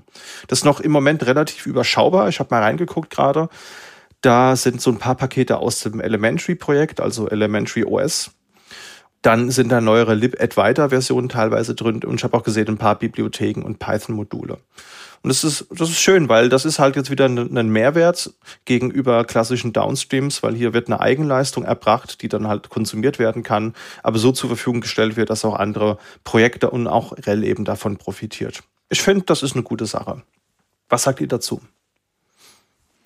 Ja, das ähm, gerade auch wenn das in den anderen funktioniert, ähm, gefällt mir und ähm, ein Weg, um, um irgendwie den Änderungen da entgegenzukommen.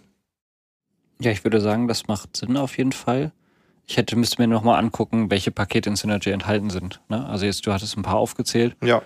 Ähm, auf was unter Bibliotheken und Module, also und Python-Module fällt, das, da habe ich noch nicht so ganz genaues Bild, was es da sein könnte. Aber prinzipiell macht es schon Sinn, ja. Ich finde es auch gut, dass man da wirklich einen Weg gefunden hat, eben nicht die Lizenzbestimmung zu verletzen und einen Mehrwert auch für das Ökosystem darzustellen. Das muss man wertschätzend mal anmerken. Ja, ein neuer Monat, eine neue GNOME-Version, Jan. Was gibt's Neues bei GNOME 45? Genau, GNOME 45 ist raus. Und eine der Hauptthemen in dem Update war die Suche. Die wurde in vielen Apps verbessert. Unter anderem auch im Taschenrechner. Äh, da musste ich ein bisschen, äh, bisschen gucken. Was?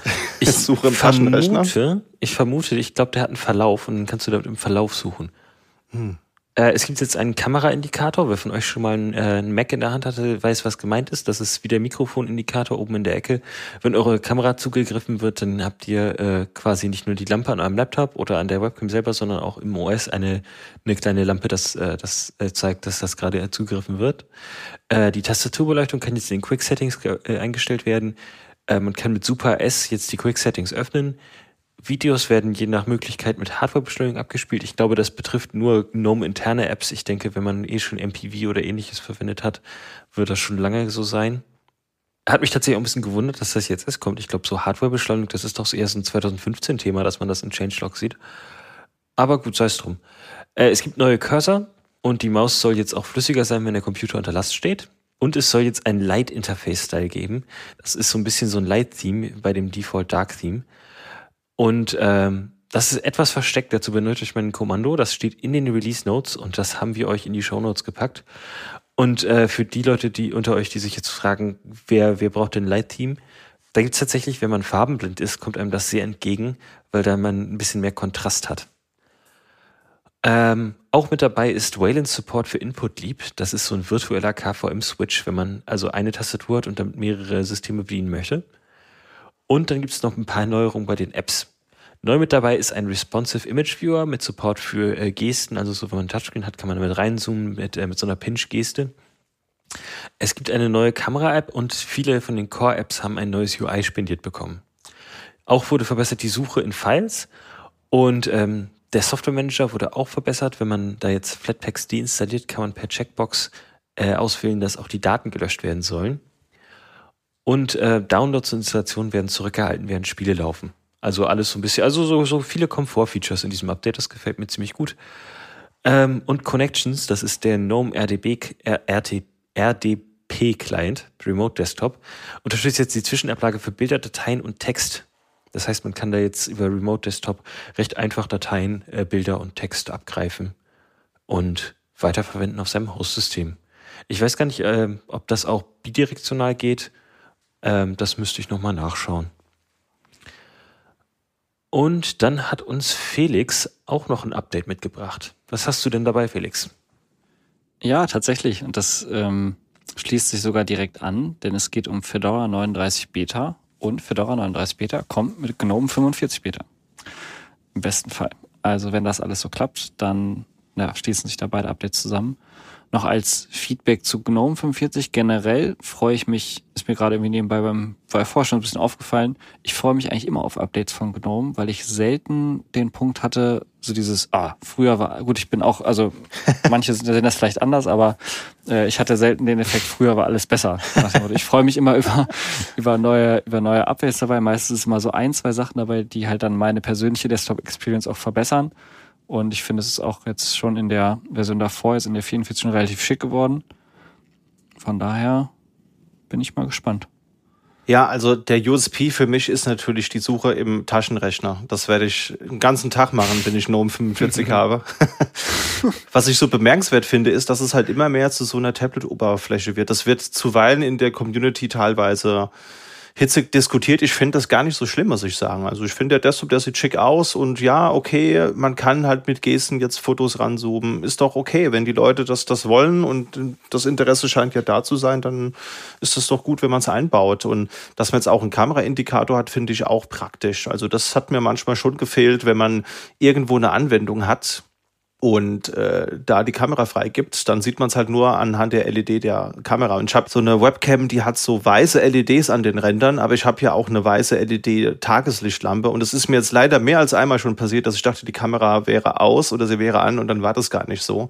Von daher finde ich cool, dass ich dann hier wieder einen Indikator dann habe. ja. Aber manche ähm ich weiß nicht, also manche, manche Dinge, die man von so einer Old, also Oldschool, aber die eine klassische Desktop-UI-Experience gehabt hätte, quasi zum Beispiel so ein Reitermenü, wo man dann die einzelnen Applikationen auswählen kann, was ja GNOME jetzt schon ein paar Versionen nicht mehr hat, ähm, brauche ich auch gar nicht, muss ich sagen. Selbst das Show-Apps-Menü quasi, mit dem, äh, wo man die ganze Übersicht hätte, da gehe ich fast nie hin. Ja. Also im Prinzip ist ja die User Experience okay, Suche ist quasi ne, ein Hotkey und dann gibt man einmal kurz drei Buchstaben ein, Enter und ist halt in der Applikation, die man, die man will. Ja. Wenn halt die Suche dahinter das halt so schnell mitmacht, im Zweifelsfall, dann ist es halt eine, eine Top-Experience. Alter, meistens ist sowieso immer kurz der Shortcut-Terminal öffnen, die ersten, kommt auch an auf den, auf den User, aber ist sowieso mein erster Punkt. Das heißt immer direkt eine Tastenkombination Terminal auf und dann ist man ja eigentlich direkt da, wo man eigentlich hin will, gefühlt, wenn man Linux nutzt. So. Bei mir auch so. Also das ja. stört mich gar nicht. Auch so dieses, äh, wenn du einmal die Super-Taste drückst, dann hast du die Aktivitätenübersicht. Aber wenn du einmal in kurzen Abständen äh, zweimal diese Taste drückst, dann bist du halt in der App-Übersicht, die viele als iPad-Klon ähm, diskreditieren. Stört mich nicht, weil Kommandozeile und fertig. ja. Tatsächlich ist das Besondere, über, wenn wir jetzt nochmal zurückkommen zu Fedora 39, das Besondere ist eigentlich, dass hauptsächlich angekündigt wurde, was nicht kommt. ähm, aber cool. ganz, aber gut gemacht, aber ja, aber, aber nett quasi und im Prinzip auch verständnisvoll. Ähm, wenn ihr euch das nochmal durchlesen wollt, wir haben den Artikel im Fedora Magazin verlinkt. Es geht halt vor allen Dingen darum, dass, also angekündigt waren eigentlich einen, die neue Version von DNF und auch die neue Version von Anaconda, aber die der jeweiligen Entwicklungen sind noch nicht so weit, ähm, sind noch nicht reif dafür, quasi released zu werden. Und obwohl, also anscheinend, so wie das klingt, haben, hat die Community von Fedora oder generell das Projekt auch so ein bisschen einen Reifeprozess nochmal durchlebt, könnte man sagen. Es nutzen jetzt auch richtig, richtig viele Leute, dass sie quasi inzwischen eher bereit sind, ähm, Features zurückzuhalten, die sie halt noch nicht für komplett bereit sein und halt ne, nicht so Cutting, Cutting Ad. Also nicht so, okay, egal, wir haben einen Termin, wir haben das angekündigt, wir hauen das raus. Das klingt halt so, das ist relativ langer Artikel, als ob das früher häufiger noch der Fall gewesen wäre. Ähm, und dass sie sich da jetzt ein bisschen zurückhalten, das aber persönlich auch so ein bisschen als Reifeprozess beschreiben. Könnte man sagen, ob das jetzt so ein bisschen, ne, wie man das framet, aber ich finde das eigentlich gut und nachvollziehbar und ja, wir freuen uns dann auf jeden Fall auf einen Stable Release zu einem Zeitpunkt, wo alle Beteiligten sagen, ja, so ist es solide, so können wir es halt rauslassen. Kann ich nachvollziehen. Von daher freuen wir uns in dem Fall auf einen relativ in dem Sinne langweiligen Release vielleicht. Äh, mal gucken, wahrscheinlich wird, vielleicht wird 39 dann dementsprechend, ja, hauptsächlich ein Package-Update. Vielleicht tatsächlich eben äh, mal gucken, ne, wie, wie schnell es bei GNOME vorangeht, ob da schon was kommt in der dann späteren Version von Fedora im Hauptrelease. Jetzt in der Beta gibt es vor allen Dingen erstmal, ja, Package-Updates ja mal ein Klassiker, ne? Also mhm. den kann man fast immer jedes Mal runterrollen. Also der ganze Stack wird natürlich auf die neuesten Versionen gehoben, alles, was da irgendwie Bildpakete angeht, Entwicklungspakete. Aber ansonsten erstmal noch nichts Besonderes. Ich finde das aber absolut sinnvoll. Also konkret geht's ja auch um das DNF-Update und auch den neuen Web-Anaconda-Installer. Und da muss ich ganz ehrlich sagen, dann warte ich lieber nochmal aufs nächste Release, als dass ich halbgare fertige Software habe. Weil das ist halt dann auch blöd für die AnwenderInnen, die haben dann einen Release, das nicht sauber funktioniert. Das wird dann hitzig wieder im Internet diskutiert. Und schlussendlich ist das ja auch Software, die irgendwann mal in einem Nextrel landet. Und da ist man, glaube ich, ganz gut mit beraten, sauber getestete, ordentliche Software mit aufzunehmen. Also von daher finde ich es total schön, auch einfach mal zu sagen, nein, das hat noch nicht unseren Qualitätsanspruch, deswegen müsst ihr noch ein Release länger warten. Aber ich muss sagen, das nächste Thema, Überleitung, euphorisiert mich ein bisschen. Da habe ich richtig Bock drauf. Mich auch. Ich bin, ich bin noch, also ich, ich glaube, es könnte noch ein bisschen dauern. Also man könnte Erwartungen noch ein bisschen bremsen, so wie man quasi, also ne, GitLab, sehr coole Community, cooles Produkt.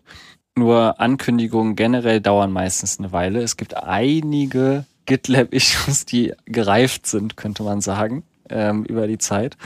Mit lustigen auch Unterhaltungen zum Teil über mehrere Jahre mit, hey, ich habe, kann man ja alles nachlesen, gibt's ja bei den Issues auf gitlab.com äh, von der Entwickler von GitLab selber.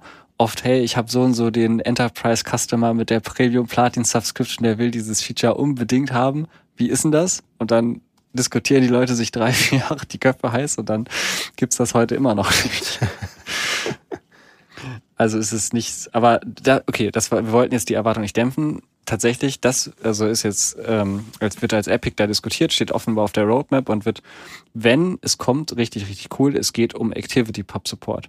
Dahinter steckt nicht mehr und nicht weniger. Es geht um die Implementierung eines äh, Fediverse-Standards zur Implementierung, also zur verteilten kann man das sagen, das Protokoll beinhaltet, also ist eigentlich relativ General Purpose Activity Pub. Mhm. Und da geht es darum, dass man auf mehreren Plattformen zusammenarbeiten, also plattformübergreifend zusammenarbeiten kann. Das heißt zum Beispiel bei, keine Ahnung, Social, bis paar Social-Plattformen, ein Nutzer von einer Plattform, von einer Installation kann quasi Posts, jemand, Nachrichten jemandem anderen schicken, kann äh, mit dem interagieren, kann irgendwie Dinge kommentieren.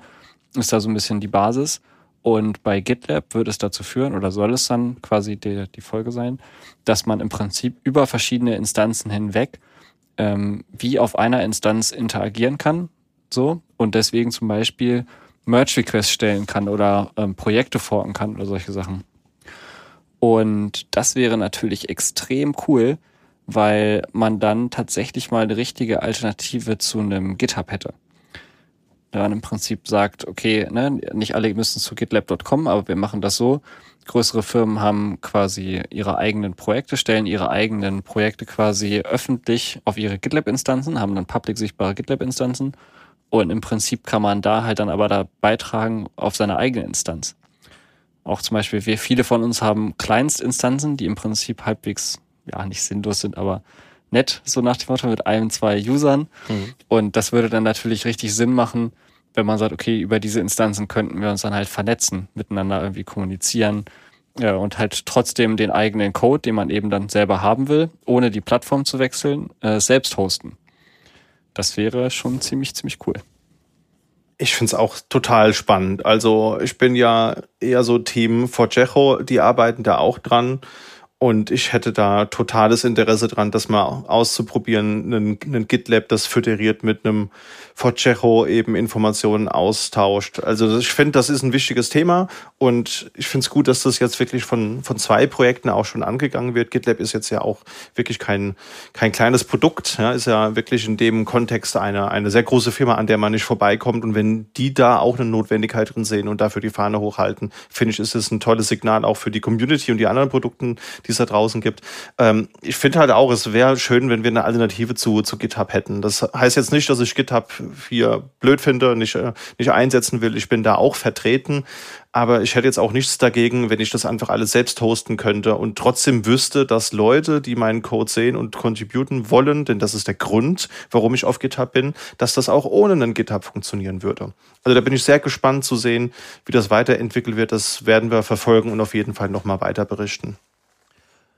Ja, ich bin auch gespannt. Ähm, ich freue mich schon ein bisschen, gerade bei so einem Protokoll wie Git bietet sich genau sowas ja an. Das ist ja so eh, eh schon so ein bisschen dezentral. Ja. Ähm, Freue ich mich drauf. Dann kommen wir auch mal zu etwas Dezentralem. Und zwar äh, ist Grafanas GPG äh, Private Key jetzt auch dezentral gespeichert. Und zwar wurde der aus Versehen geleakt. Ähm, betroffen davon ist, wer Pakete direkt von apt.grafana, rpm.grafana oder packages.grafana.com bezogen hat oder das .deb oder .rpm direkt installiert hat. Ähm, das zugehörige Zertifikat wurde bereits zurückgezogen.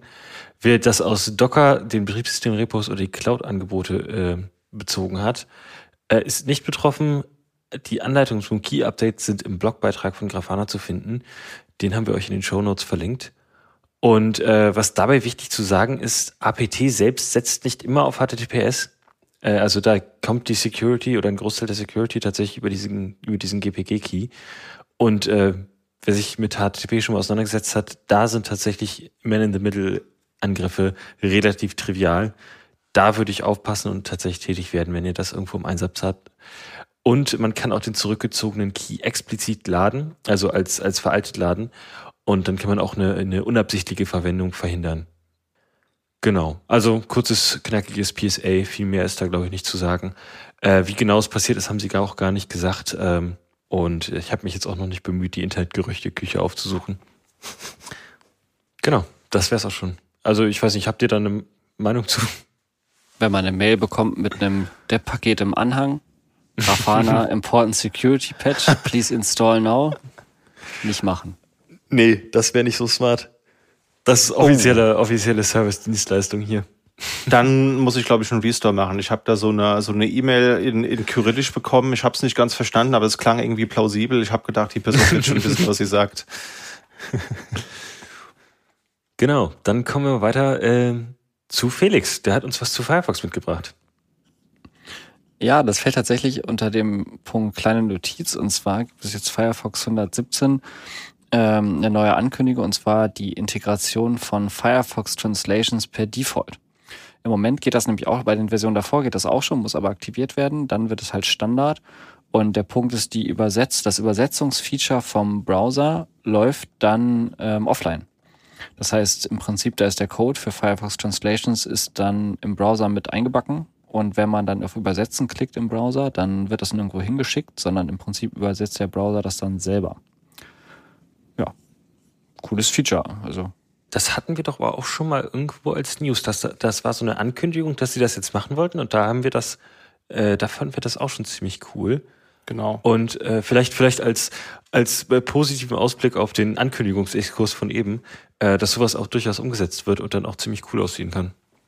Ja, das sehe ich auch so. Also das war eine Tech-Preview damals und jetzt ist es in die Final mit reingewandert und das ist super, weil, weißt du, gerade jetzt in der Zeit, wo alle versuchen, ähm, alles im Internet zu zentralisieren, es wirklich schwerer zu machen, äh, keine Cloud-Ressourcen zu benutzen, ist das ja schon rebellisch mal wieder eine lokale Übersetzung zu haben, die mit einem Modell trainiert wurde. Finde ich super, muss man unterstützen und wertschätzend anmerken. Gut gemacht, Firefox.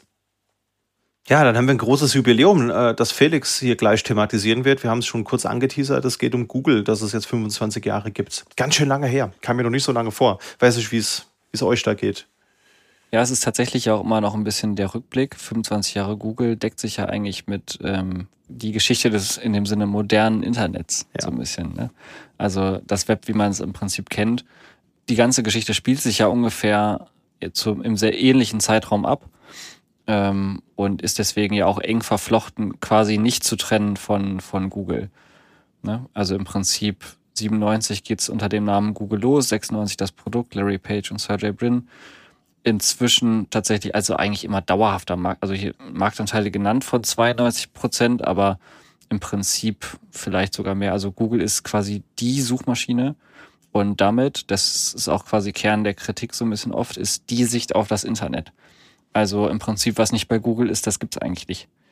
Also kaum jemand ähm, gibt quasi tatsächlich direkt, also schon Leute, aber äh, die meisten Leute geben halt gar nicht direkt im Prinzip die Webadresse ein, kennen die oft vielleicht gar nicht, sondern im Prinzip gehen halt über Google, suchen halt im Prinzip nach der Domain und finden dann halt die, die eigentliche DNS-Adresse. Aber im Prinzip, wenn es da nicht gelistet wird, dann ist es quasi wie non-existent. Dabei hat halt Google als Geschäftsmodell die Werbung, werbefinanziertes Internet und reichert natürlich seine Suchergebnisse dementsprechend an äh, mit platzierten Anzeigen, die halt oft, also im Prinzip sind die gekennzeichnet, aber zumindestens gibt's wohl, ja, wenn man das untersucht, dann äh, auf dem Blick unterscheiden die meisten User das irgendwie nicht so richtig, ja, ob das jetzt eine Anzeige ist oder nicht. Das heißt, im Prinzip ist das das Geschäftsmodell dahinter. Und das Verrückte ja auch an der Sache, ähm, dass Google ist ja nicht nur Google.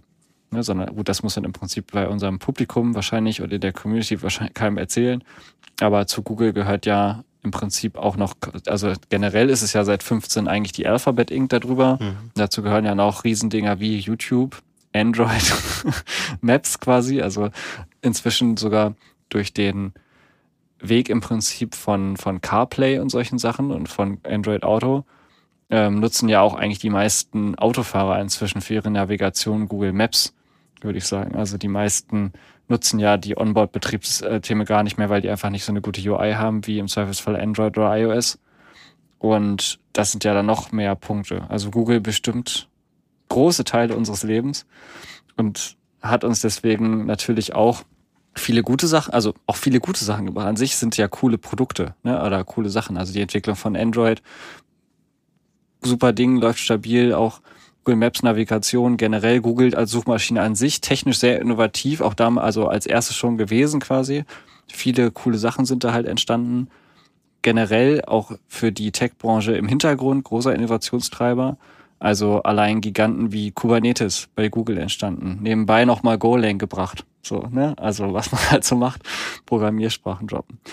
Ähm, generell, Christian hat schon gesagt, kritikwürdig, aber prinzipiell dominant im Browsermarkt Chrome und Chromium ähm, und ihre Derivate und auch ja nochmal auch generell KI Learning TensorFlow, auch ein Google-Produkt. Also da sind schon einige Sachen rausgedroppt, die halt ja extrem innovativ waren und sind. Hm, wie es mit Google weitergeht, weiß man nicht so ganz genau. Also ne, im Prinzip steht es immer wieder in der Kritik, vor allen Dingen bei uns in der EU äh, sind ja die Leute, zumindestens behaupten wir das immer von uns noch ein bisschen auch kritischer im Zweifelsfall. Ähm, es gibt aber einige Debatten zu Google, ob man die, diese Monopolisten macht, ob man diese Marktmacht irgendwie einschränken soll, muss. Mhm es bleibt spannend. Aber, tja, 25 Jahre, interessant. Was sind eure Gedanken zu Google? Ja, äh, Google halt, ne? Also ich, ich glaube, wir haben äh, über unsere, über unsere 67 Folgen sind's, äh, haben wir, glaube ich, unsere, unsere Grundhaltung zu Google schon ganz gut mitgeteilt. Hat sich auch nicht viel dran geändert seitdem. Gerade, gerade mit diesem FLOC haben sie sich ja wieder in in die Mitte ins Gespräch gebracht. Ähm, ja, ich ein bisschen, ähm, es, es ist eine Riesenfirma und ähm, so richtig ein finales Fazit kann ich da gar nicht fassen.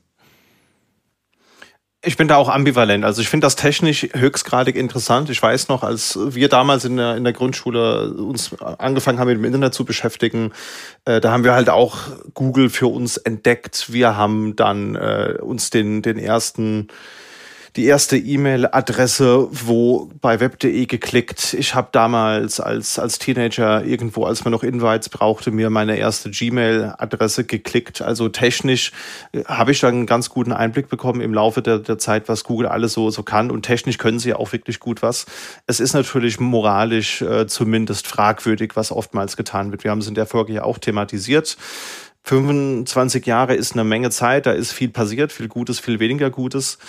Mm, auch Android ist schon 15 Jahre alt. Auch das war mir gar nicht so bewusst. Da haben wir euch auch ein Link in die Show Notes gepackt. Das kann man auf jeden Fall mal anmerken. Und ich fand die ganzen Setups früher, also die ganze frühe Geschichte von Google finde ich höchstgradig interessant, wie wirklich mit, mit billigster Hardware, mit wirklich Pentium 2 Mainboards, mit äh, ganz schlechten alten SCSI-Platten ähm, in, die, in die Breite skaliert eine äh, Suchmaschine gebaut wurde. Also es gibt auch, glaube ich, in irgendeinem der Museen die, äh, das erste Google Rack. Das ist total spannend da mal zu gucken, was da eben, wie das Ganze erstmal gestartet wurde. Ich finde es ein bisschen schade, seit 2018 das äh, frühere Firmenmotto Don't be evil, das scheint eher ein bisschen in den Hintergrund gerückt zu äh, sein.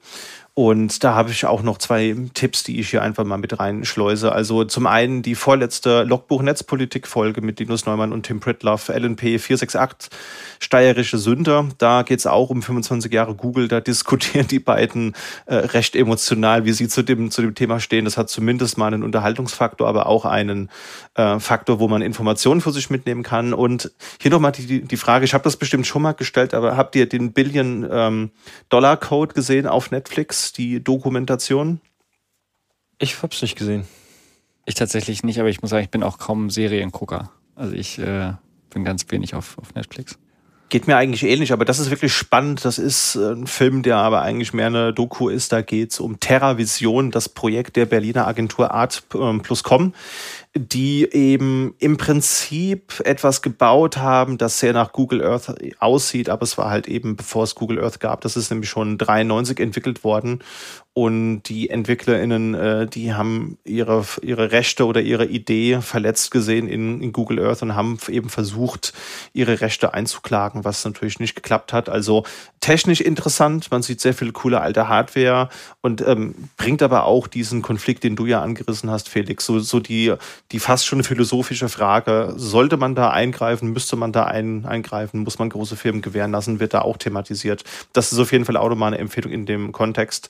Ich würde mir, mir wünschen, dass man sich ein bisschen mehr auf die frühere Manifestierung zurückbesinnt und ich glaube aber trotzdem, dass Google ein Unternehmen ist, über das wir noch sehr lange berichten werden. Von daher schauen wir mal, was da die Zukunft bringt tatsächlich die Story, als es jetzt gerade nochmal erwähnt hast, ich kenne die nicht aus der Serie, aber ich kenne die aus einem, aus einem Tech History Buch. Also ich hatte davon auf jeden Fall auch schon mal gehört. Das ist, glaube ich, ein relativ bekannter Präzedenzfall. Ja. Was mir auch nochmal aufgefallen ist gerade aus der Geschichte von einem, von einem ähm, Studienkollegen, der, also im Prinzip geht es da nicht nur um Google nur mittelbar, aber um so ein Erlebnis mit den Technologien von Google, als ich gerade nochmal gesagt habe, also aufgezählt habe, okay, von denen halt kommt unter anderem eben auch Kubernetes, was es jetzt halt jeden Tag begleitet und so ein paar Sachen, dass viele der Dinge, die dann allen Programmierern zur Verfügung stehen oder allen Technikern so generell, bei Google ja im Prinzip nur so dann raussortiert sind. Also die waren ja, hatten das ja schon länger. Ja. Und das ist der Punkt bei zum Beispiel KI-Technologie, dass wenn man sich überlegt, was zum Beispiel mit Google Lens alles geht und welche Technologien man da halt als Erkennung machen kann, was da geht, das ist halt also im Verhältnis, glaube ich, richtig weit vorne. Und dass halt, wenn man das in der Forschung versucht halt einzusetzen und ähnliche Sachen von Bilderkennung einfach da so zu implementieren, irgendwie Sachen zu machen, dass man das relativ schwer mit Open Source Technologie reproduzieren kann, weil die Algorithmen dafür zum Teil, also gut, wenn man weiß, wie schon, aber für einfache ForscherInnen quasi nicht so leicht zu reproduzieren sind, dass dann oft auch schwer zu erklären ist den anderen Leuten, dass es quasi, wenn man jetzt nicht gerade Google ist, ja. so, dass, dass man das dann eben nicht kann, obwohl das schon auf jedem Telefon geht. So. Und dass das eben auch ein Punkt ist, dass inzwischen, ich glaube, es wird immer noch wie immer wichtig, war schon immer wichtig, wird aber noch mal wichtiger, dass es so einen Gap gibt zwischen du bist halt richtig groß und dann kannst du halt verrückte Sachen mit Netzen machen und halt generell mit generativer KI und solchen Sachen. Oder du bist es halt nicht, aber dann kannst du es halt auch nicht, ne? Ja. so. Und das ist halt, ja, wird, glaube ich, noch mal ein bisschen doller und eventuell könnte sich halt so der Konflikt über diese Monopolistenstellung noch weiter verschärfen. Ähm, ja, ja. Mal gespannt, wie das an Fahrt aufnimmt. Ja, ist genau das, was ich mit Ambivalenz meine. Das ist auf der einen Seite, das betrifft ja auch andere Firmen. Wenn wir mal einen Blick auf Facebook oder Meta werfen, äh, da sind ja auch wirklich technisch brillante Lösungen entstanden. Die Frage ist halt immer, zu welchem Kontext sie entwickelt wurden und wo sie tatsächlich eingesetzt werden. Aber ich, aber ich glaube, da, da könnten wir noch mal so eine, so eine philosophische Folge drüber machen. Ja? Äh, Fokus on Philosophie oder so. Ich habe zum Abschluss noch ein paar Kurznews mitgebracht. Und zum einen, Linux ist 32 geworden. Am 25. August 91 ist ja das Ganze veröffentlicht worden. Da haben wir auch noch mal zwei ältere Fokus- und DevOps-Folgen euch verlinkt in den Shownotes, liebe Zuhörer. Einmal eben äh, die Folge, die wir vorhin schon kurz erwähnt haben, wo auch Thomas Gleixner drin auftaucht und ein bisschen was über Kernelentwicklung erzählt. Und wir haben auch noch eine Sonderepisode vor zwei Jahren aufgenommen mit einem englischsprachigen Kernel-Entwickler, der uns einen sehr detaillierten Einblick gegeben hat, wie es ist, am Kernel mitzuarbeiten. Das nächste Jubiläum ist fünf Jahre Proton. Also Steam Play wird vielleicht dem einen oder der anderen was sagen. Das wurde 2018 im August oder Ende August in Proton umbenannt. Dem ging eine Partnerschaft mit Codeweavers hervor. Das wird vielleicht auch der eine oder die andere kennen. Die bieten nämlich seit 96 proprietäre Weinversionen an, die ich zumindest am Anfang meiner Linux-Karriere häufiger mal benutzt habe, um Anwendungen, die es damals noch nicht für Linux gab, eben als Windows-Variante einsetzen zu können. Und Valve hat eben Arbeiten wie DXVK oder VKD 3D Proton finanziert, um zum Beispiel Direct 3D nach Vulkan nutzbar zu machen. Und ohne Proton, das es jetzt halt eben fünf Jahre gibt, wäre eine Steam Deck undenkbar gewesen. Und ja, man kann festhalten, das Ganze ist eine gute Sache, weil eben mehr als 11.000 Titel in der Datenbank nun unter Linux spielbar sind. Und das ist schon etwas, was man sagen kann, das ist eine gute Entwicklung. Mittlerweile, wenn wir uns alle Steam Linux User anschauen, oder alle Steam-User sind etwas weniger als 2% Linux-User. Das klingt marginal, ist aber gemessen an der, an der Gesamtsumme an Leuten, die Steam einsetzen, eine sehr hohe Zahl. Und ich glaube, man kann sagen, Steam hat dadurch mehr für den Linux-Desktop getan als vielleicht andere Firmen da draußen. Also eine feine Sache. Steam selbst gibt's jetzt auch 20 Jahre, kam mir auch nicht so lang vor. Äh, da haben wir euch mal einen Golem-Artikel verlinkt, den ich auch sehr spannend finde, weil da geht's auch äh, ein bisschen darum, wie das damals eingeführt wurde. 2003 beziehungsweise 2004. Das erste Spiel nämlich war Half-Life 2, das Steam erforderte und Counter-Strike 1.6. Und das habe ich damals als User einer 56K-Leitung live miterleben dürfen, wie das ist. Und das wurde damals hitzig diskutiert, also auch der ursprüngliche Artikel, den Golem auch verlinkt. Ähm, da wurde von einem von einem Cloud- oder Online-Zwang gesprochen und das wäre unzumutbar, dass der Client, den man runterlädt oder den man runterladen muss, über 56k potenziell. Damals war Deutschland und Internet nicht so entwickelt wie heute und auch heute gibt es ja noch viel Optimierungspotenzial bei uns, würde ich jetzt mal frech behaupten. Aber 500 Kilobyte, also jedes Katzengift, das wir in, in Messengern verschicken heutzutage, ist halt dreimal so groß und war damals Anlass dafür, einen reißerischen Artikel zu verfassen oder einen kritischen Artikel zu verfassen. Ist schon lustig, wie sich die Zeit gewandelt hat. Und ja, heutzutage beziehen Leute ihre, ihre Spiele alle online. Also ich kenne niemanden mehr, der seine Spieler oder ihre Spieler in Form von Medien kauft. Oder habt ihr in den letzten Jahren irgendwo Medien mal für ein Spiel erworben? Ich habe gar kein CD-Laufwerk mehr. Muss ich an dieser Stelle ganz frech gestehen. Ich glaube, ich habe mal ein Switch-Spiel gekauft und das hat auch so eine Karte. Okay, gut, das, das ist jetzt ein, das ist vielleicht die, die Ausnahme der Ausnahme.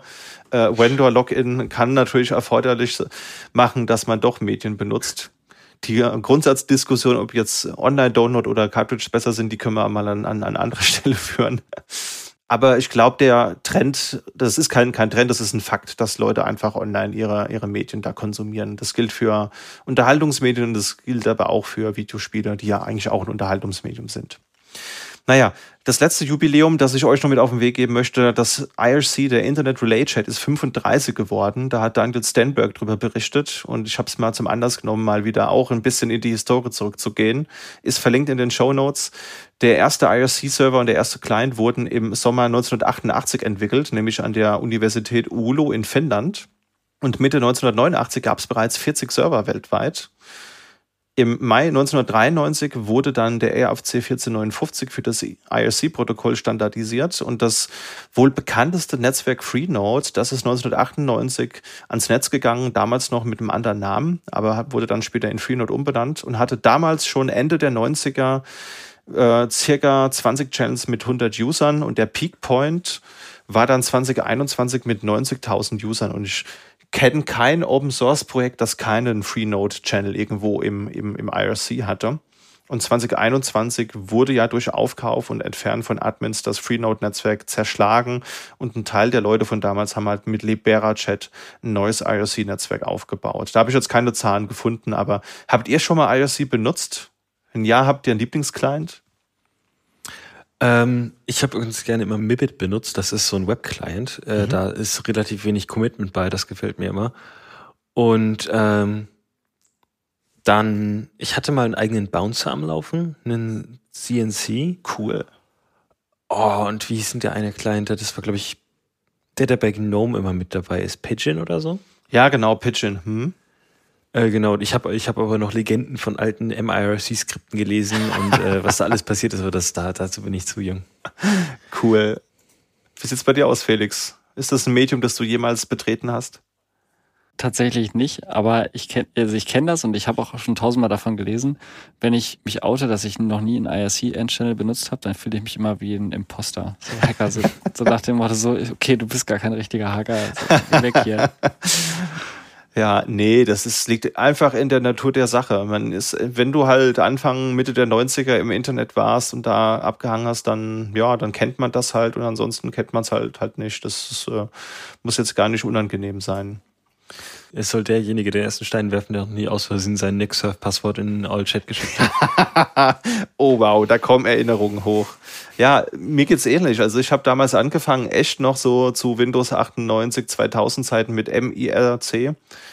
Da habe ich noch ganz lebhafte Erinnerungen dran. Dann gab es irgendwelche shady Perl-Skripte, die man installiert hat, damit, wenn man slash play eingegeben hat, dann so ein slash me abgesetzt wurde, womit dann die Leute im Chat gesehen haben, was man gerade für einen Song hört. Also da wurde über das Plugin dann quasi die MP3 ID3-Tags wurden abgefragt. Das war irgendwie ziemlich wild. Auf Linux habe ich dann halt eben auch Patchin, beziehungsweise früher hieß es ja Game oder Game. Da wurde dann ja der Name geändert wegen Rechtsstreitigkeiten mit, mit AOL. Äh, das habe ich lange Zeit benutzt und ich habe mich immer an so einem Bouncer versucht, war aber eigentlich zu blöde dafür. Deswegen habe ich irgendwann Finch eingesetzt, was ja Pigeon ist, nur mit N-Curses statt mit GTK. Das lief auf so einem Mini äh, der halt 500 Megahertz hatte und seine 5 Watt verbraucht hatte, was damals echt krass war, weil äh, damals die Rechner halt alle mehr benutzt haben und Raspberry Pis gab es da noch nicht. Und dann habe ich das quasi als Pseudo-Bouncer benutzt. Ich hatte so ein, so ein Public SSH-Port, da habe ich mich dann in der Berufsschule immer eingewählt und habe dann meine, meine, meine, in meinem SSH-Client eben meinen Chat-Client aufgemacht. Und da lief das dann halt mit, mit drin. Das war echt eine coole Sache. Und jetzt hier der regionale äh, Hackspace hier, der setzte auch das Ganze noch ein, aber mittlerweile mit optionalen Matrix-Bridges. Das heißt, man kann dann mit dem Matrix-Client einfach da rein joinen und sieht das Ganze dann. Sonst ein anderer beliebter Client damals war IRC, also IRSSI, so ein Kommandozeilen-Agent oder Client Client, mit dem man halt IRC benutzen konnte. Und dann gibt es aber noch genügend andere Tools. Also, liebe Zuhörende, wenn ihr eine, eine lustige Story habt, wie ihr das IRC benutzt habt oder was das IRC euch für Veränderungen im Leben gebracht hat, lasst uns gerne wissen per E-Mail an podcast.sva.de. Da wäre ich interessiert, mal reinzuhören. Und vielleicht gibt's auch irgendwann noch mal eine Zeit, wo wir alle noch mal einen, einen Edge-Drop bauen, also einen, einen IRC-Bot, um Dinge zu, zu tun. Ich glaube, das Medium ist noch nicht ganz tot. Also behaupte ich jetzt einfach mal. IRC darf noch nicht tot sein. Das ist zwar vielleicht überm, überm Zenit, aber da gibt's bestimmt noch Use Cases für. Und damit schlage ich vor, wir kommen zu den Tool- und Medientipps des Monats.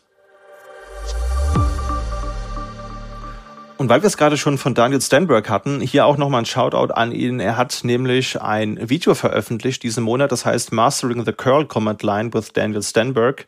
Und das ist eine kleine Lessons Learned Best of, äh, ja, Best Practice Präsentation, die er gehalten hat. Und zwar auf 154 Folien erklärt er in seinem dreieinhalbstündigen Video, was man denn alle so mit Curl machen kann. Also so eine Art Mini-Schulung. Ist total interessant. Es gibt auch nochmal viele interner zum ganzen Projekt. Ich habe es doch nicht geschafft, mir das Gänse anzugucken. Ist aber in den Shownotes verlinkt, Video und die, wenn euch auch nur die Slides interessieren. Schaut da mal rein, da ist sicherlich das eine oder andere, das ihr mitnehmen könnt. Empfehle ich hier einfach mal. Ich höre generell seinen Vorträgen gerne zu hat eine sehr angenehme Art, wie ich finde, ist ein sehr nahbarer Mensch und das kommt auch in der Präsentation sehr positiv rüber. Könnt ihr mal reinschauen. Und Felix hat uns ein Tool mitgebracht. Welches denn? Ja, tatsächlich ein Tool slash Library.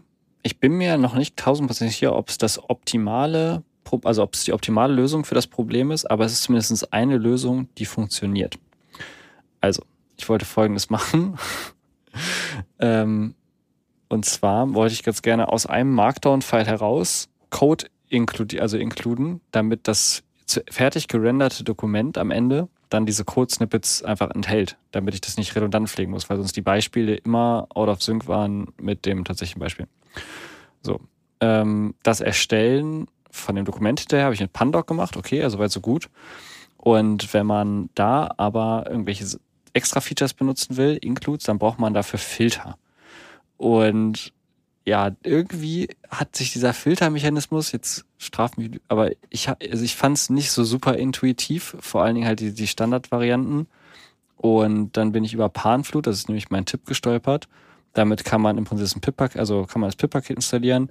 Und das ermöglicht es dann halt eben, dass man einfache, also es gibt auch welche, die sind, welche Filter, die sind included oder man schreibt halt einfache Python-Filter und es gibt da eben auch so Beispiele in der, also in dem Projekt äh, mit dem man dann im Prinzip diese Include zum Beispiel machen kann. Also eins von diesen Beispielen ist eben der Include-Filter, der klappt gut. Und dann kann man im Prinzip andere Dateien an der Stelle includen. Und wenn man das dann eben Pandoc laufen lässt mit diesem Pan, also mit diesem, dieser Panflood-Engine dazwischen und diesem Include-Filter, dann ließ sich die Aufgabe eben lösen, die ich da hatte, dieser Include. Alternative wären, glaube ich, gewesen die Filter, die standardmäßig Pandoc hat. Da gibt es auch so eine Library, sind, glaube ich, in Haskell, aber die muss man dann irgendwie diesen Haskell Package Manager installieren. Uff. Also Ja, aber vielleicht kann uns auch ein Zuhörer einen Tipp geben oder Zuhörer einen Tipp geben. ich finde, das war ein Problem, das gefühlt komplizierter war, als es hätte sein müssen. Also ich weiß nicht genau, ob ich mich nur zu doof angestellt habe, aber irgendwie, also oder, ich weiß nicht, welches Feed ist, Tools-Tipp ist ja eigentlich nicht so die Diskussionsrunde, aber vielleicht ist das so ein kompliziertes Problem. Also ich fand das, ich fand das irgendwie nicht zu viel verlangt, dass das einfach geht. Und ich fand das jetzt irgendwie bisschen frustriert, dass es nicht so einfach ging, wie ich mir das gedacht hatte. Genau, dann kommen wir zu meinem Tooltip. Ich habe mitgebracht Xdot, ähm, das ist in Python geschrieben. Und da geht es darum, dass ähm, man Dot Language rendern kann. Das Ganze updatet sich auch, wenn die Datei dahinter geupdatet wird. Und ähm, dann kann man, ich, ich bastel gerade an so ein paar Tools, die viel mit Graphen arbeiten. Und ähm, da kommt man an, an GraphViz äh, beziehungsweise dort nicht so richtig vorbei. Und gerade wenn die Graphen ein bisschen größer werden, dann hat man da einfach ein super Tool an der Hand, um ein bisschen, ein bisschen debuggen zu können und ein bisschen nachgucken zu können, was da passiert. Ja, cool. Ja, GraphViz habe ich auch das ein oder andere Mal eingesetzt und ist dann auch immer zu weinen. Du hast dann so ein Dot-File, da musst du das durch einen durch einen Renderer jagen und wenn du damit Xdot ein Tool hast, was es dir einfach visualisiert, das macht die Sache natürlich einfacher, gerade wenn man was entwickelt. Coole Sache. Ja, und damit haben wir die News und Tooltips des Monats ganz gut zusammengefasst. Wenn ihr es bisher durchgehalten habt, liebe Zuhörer, also auch hier haben wir wieder den einstündigen Rhythmus etwas gerissen, aber es waren auch wirklich viel spannende News wieder mit dabei. Dann freut uns das natürlich. Das heißt aber natürlich auch, dass äh, Feedback uns nach wie vor immer sehr wichtig ist. Das heißt, wenn ihr Ideen, Wünsche oder Tooltips habt, dann lasst uns gerne wissen per E-Mail an podcast.sva.de. Benutzt auch sehr gerne das Kommentarfeld auf Podigy über einen, äh, eine Bewertung mit den Podcatcher eurer Wahl freuen wir uns auch. Und auf Social Media, Mastodon, LinkedIn und was auch immer ihr verwenden mögt, dürft ihr gerne auch den Hashtag der Folge benutzen und der lautet Chameleonär. In dem Sinne, Jan Felix, vielen Dank fürs Mitmachen. Hat wieder sehr viel Spaß gemacht. Und dann hören wir uns in einer der nächsten Folgen. Gerne. Ciao. Tschüss. Danke fürs Zuhören.